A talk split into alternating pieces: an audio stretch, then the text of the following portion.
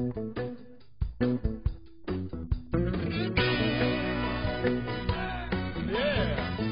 迎收听讲故事超人，我是杰森。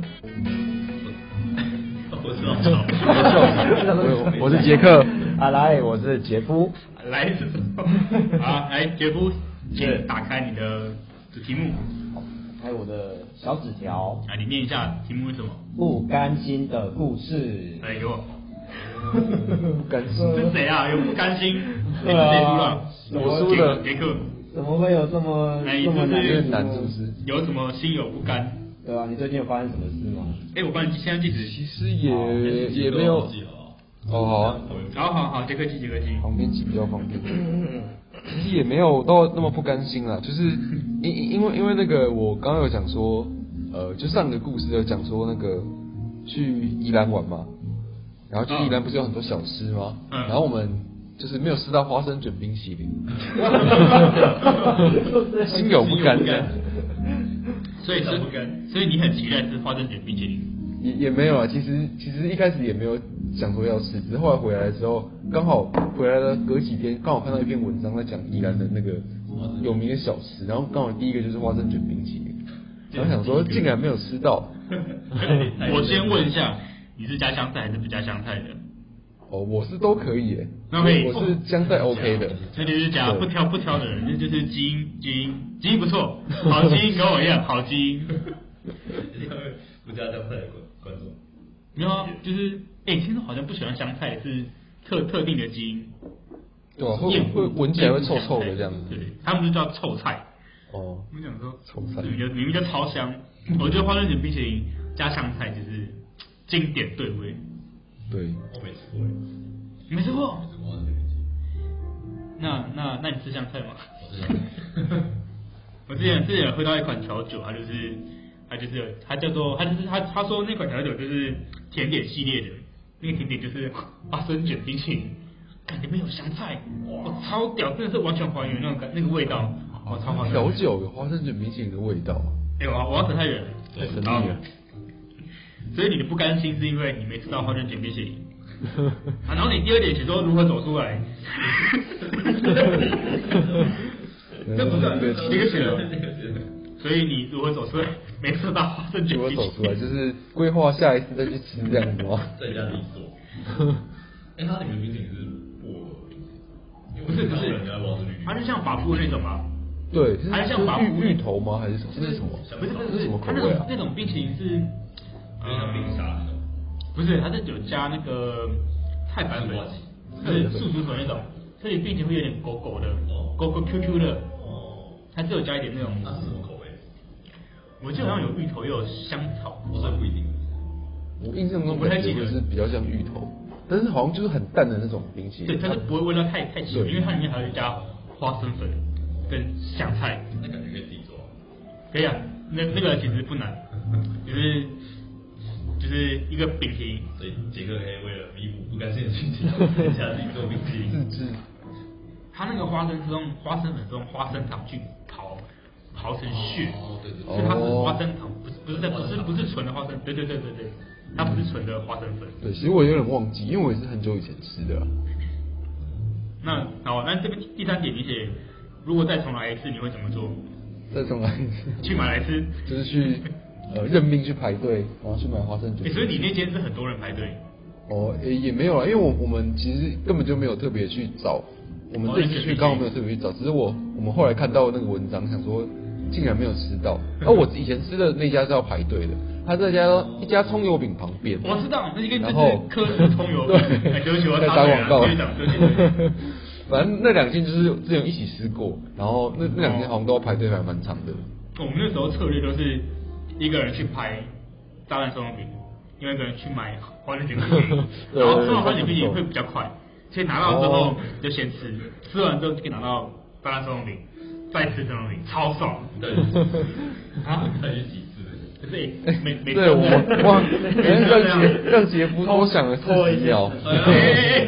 好了好了好了，这这题目有点难啊。那所以杰夫还要再，没有，我已经想好了，差不多了，应该可以了吧。那就让节目开始讲喽。好，是，好，要开始喽。好，那我今天要跟各位分享的是不甘心的故事。那说实在，不甘心这个字，其实我觉得我最近生活，应该说从小到大，好像不甘心的事可能有，就是发生过好几次，可是可能都不会太大到令我印象深刻。所以我就想说，拿最近发生的事来，就是跟大家分享一下。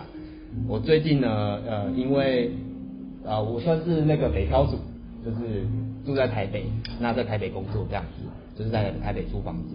那在我目前的那个地方，因为离我工作的这地点有点就是远，啊、通勤的时间可能要将近快五十分钟这样子，所以我想说要换一个地点，所以呢，就开始了我找房子之旅，找那个新的租屋处。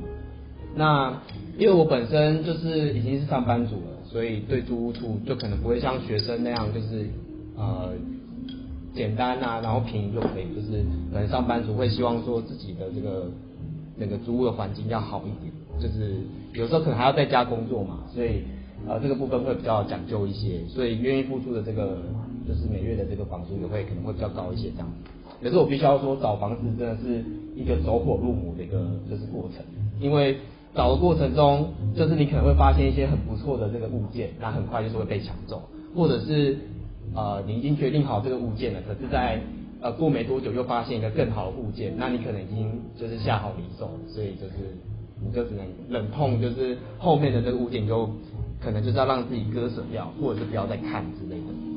所以我真的觉得找房子是一个蛮花时间，然后呃又需要很多考量点的一件事情。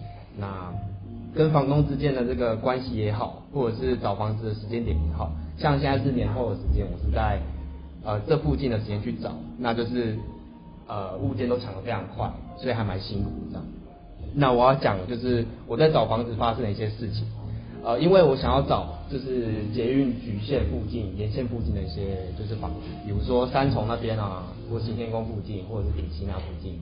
或者是古亭那附近之类的，嗯，就是都有看，所以我前前后后，我可能在五九一或者是脸书社团看了，就是一百间有了吧。那实际有去看了大概十间左右，就是有实际到呃那个物件跟房东拜访，大概有十间左右这样子。那我有遇到，就是有一些是到现场，他才跟我说，哎、欸，这间是社会住宅，所以有些条件必须要符合。那他那些条件有分成一般户啊，然后第一类跟第二类，这部分不知道你有没有听说？那第一类、第二类它的条件会比较严苛一点，就是 for 那些比较特殊的族群这样。那一般户就是说，可能你在台北市每月的这个平均所得要多少以下，啊新北市要多少以下这样子。然后那时候就是我跟那个包租代管就在想说，有没有什么方法，就是让我呃就是入户籍，那就是可以就是在那个条件以下的话，就是可以。申请这个资格，那就是可以入入入这个宅这样子。那因为新北市它的这个条件会比较严格一点，就是它的那个每月每人平均所得是就是五万五万多这样子。那我没办法符合那个条件，所以想说用其他的方式去调整这个条件这样子。所以前前后后付出很多努力，就是看有没有什么方法可以去符合这个条件。那后来很残念的就是调了一些文件跟试了一些方法，还是没办法的，所以呃就只能说很可惜。那时候房东说他希望这间要变成社会住宅，但还是没办法让我进去，因为可能就是就会觉得说很可惜，就是呃这间已经就是看那么久，然后还是不能就是进去这样。那那时候同时有看顶溪的房子，那因为那时候觉得顶溪那边的物件就是比较老旧一些。可是就很便宜，而且那边的房东也蛮喜欢我，就是觉得我这房客应该算蛮不错，就是可以准时交房租之类的，所以他就说，哎、可以让我杀价，让我便宜一下。可是我就犹豫说，哎、可是他那边就是环境不是那么理想，就是跟我这间社会住宅比起来。可是就在我搞社会住宅的当下，那一间顶溪就悄悄的溜走，这样子，就是被别人订走了。我就回去找他说，哎、那个。大哥，就是我还是想租你这间，然后他就说没没办法，没办法，我已经租出去了，这样。哦。所以那时候就觉得哦，很不甘心，就是，哎，怎么就是这机缘没有把握好，然后两间就是都落空了这样子，因此我就是又继续我的找房之旅。那后面发生的一件事就是说，呃，在找那个呃顶溪的套房，就是找了好几间。那那时候我记得我那一天就是约了三间吧。那因为三天的时间就是蛮紧凑的，所以我为了赶那个行程，就是呃急着就是过那个马路，可是那个马路是没有那个斑马线，我就是过那个这个草化线，好死不死警察就在对面这样子，然后我就被被抓了，就是、啊、被开罚单这样。然后结果那三天看的那个房子都还不喜欢，我就觉得哦，真的是有够不甘心，有够靠北，就是 花这个冤枉钱，然后我还坐那个交通工具，就是通行到那边，结果就是三间看的都不喜欢这样子，所以只能说就是这一个多月来找房子就是各种苦鸭戏，就是不甘心之类的。那不过后来还是很幸运的有在古亭找到一间适合就是不错的一个就是地方啊，所以呢就是。也好让我可以让这个旅程就是画下一个完美的句点，这样，对吧？所以当时我不甘心的故事，让大家听听。不甘心，不甘心。对。好，那杰克要来说说吗？嗯。还是什么？没什么。跟你的花生卷冰冰淇淋比起来，感觉这个当然比较不甘心啊。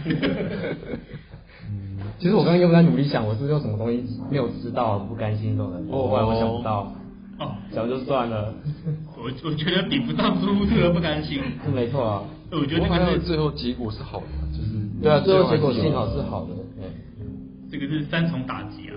对对对，真的是这样。先先哎是啊，先去看社会素材没有，然后又没看那些也没有，然后之后还还还被罚钱。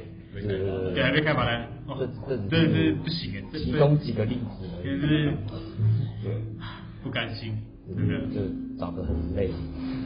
那那你有想过说啊，就是租屋这种事情啊，如果下次你再遇到的话，你会怎么调整你的那个做法吗？调整我的做法还是这样？因为这感觉算当然算是一方面也是运气真的不好啊。嗯。但是譬如说像租屋这种事情，有可能会两头落空，你会不会之后可能会嗯，就是会看到真的觉得还 OK，就直接把握，就直接。直接抓住这样。对对对，因为老实说，租屋这个事情就是看久，就是会有个 sense，就是说，就第一眼就会知道，哎，这个物件大概会有什么状况。就是比如说，它有些资讯没有写清楚，可是你刚开始在找房子，可能会就不会注意到说什么资讯没有写。可是你找了很久之后，你就会发现说，哎，它哪些资讯是有漏掉，然后你就会先去确认。然后有有些情况就是可以先打电话打问好了，然后问好再跟对方约时间之类的。因为有时候可能有些资讯没有问清楚，就到呃对方那边去看房子，然后才发现，哎，一度电要六块钱，那就剉赛，就觉得说，哦，这么贵我才不要了，那我当初干嘛还过来看，就浪费我的时间这样。现在现在要一度电要要六块钱那么贵哦？我有遇到六块，还有六块五。真的假的？不是五块吗？五块现在变正常的价格了，就是变市场的那个 公定价格。好，对不起，我没有没有在租外面，我们那时候租外面是家庭式的，所以。我们是独立店，我们就是家里的店。对，就是照上单缴，就是没有这个问题，是吧？嗯。哇，一度六块。照上单缴，上单缴真是蛮幸运。嗯。嗯。我们觉得我们那时候大学去租的时候，嗯，你刚刚讲那个 sense，我们都很有感觉，因为我们都会看有没有洗衣机。好，洗衣机。因为洗衣机，因为如果没有的话，去外面洗其实蛮贵的。哎。对，就是洗是要，我忘记多少钱，五十块，哎，五十块，四十块，五十块吧。然后如果你还在烘的话，再加钱，看。真的真的是贵，那那这样，洗一次就要喷不少钱。对啊，啊后来后来我们特别真的特别去看，就是要有那个家里里面有那个洗衣机的，嗯，对，会会比较好，至少只要晾衣服就好了，哎，少很多那个费用。对对对，没错，真的真的是要多看嘛，多比较这样。那个时候社会住宅是你的第一个选择吗？就是你看到就觉得就就就是它了。其实我是。呃，因为它上面的资讯没有写，然后因为它呃怎么说，就是它那个资讯没有写，我就不会特别想说它是社会住宅，因为社会住宅还蛮少见的。是我看完看到中间的时候，他才跟我说这件事他想要转成社会住宅，所以他要请包租代管的人来负责处理合约，然后跟资格的问题，就是等于那个房东不太管，他就是只是想赶快把他这间房子出租出去。哎，那我想问，他最后是什么资格不合啊？就是他。收入收入超过那个标准，可是如果我是在台北市的话，那就符合。哦。可是他在新北市，所以就不符合。哦。台北市就。哦。因为新北市它是每人每月的最呃平均所得要五万多以下这样。哦，那所以所以社会住宅是他可以申请，他可以申请一些跟政府申请一些补助，所以对房东有诱因，他才会想要申请这样。哦，所以不一定是直接盖那个直接盖成社会住宅。对，不一定，他可以直接他的那个房呃那叫什么，就是他的房子直接转成社会住宅。可是该缴的税他就要缴这样，哦。因为现在很多市面上就是房东都不给报税嘛，你，变社会住宅你就是要报税，就是你资料会变透明化，对对对。可是政府有提供一些诱因，就是可以补助一些东西，可能房屋修缮的一些费用啊，它就是一个诱因这样，所以通常是蛮少见的社会住宅。然后我就想说，哎，既然被我找到一间社会住宅，那看我有没有办法，就是直接进去，就是不会。所以有很多间都是那样，还是就只有找？我就只遇到这一间了，就是找那么多间才遇到。那社会住宅也是签一年这样子吗？还是他要签更多年啊？就看房东要怎么跟你签。哦。杰夫不甘心的故事，让我们学了社会住宅。社会住宅请大家记得，社会住宅的年薪不可以太高。台北市跟新北市还有不一样，对，这是歧视吧？好了，感我们感谢杰夫不甘心的故事，让大家谨记在心。对，希望大家以后不会遇到像我这么衰的事情。对，希望大家都不会都会过得不会不甘心这样子。不要不甘心，然后不要违法。还是过马路，过马路还是要过斑马线哦，是不是？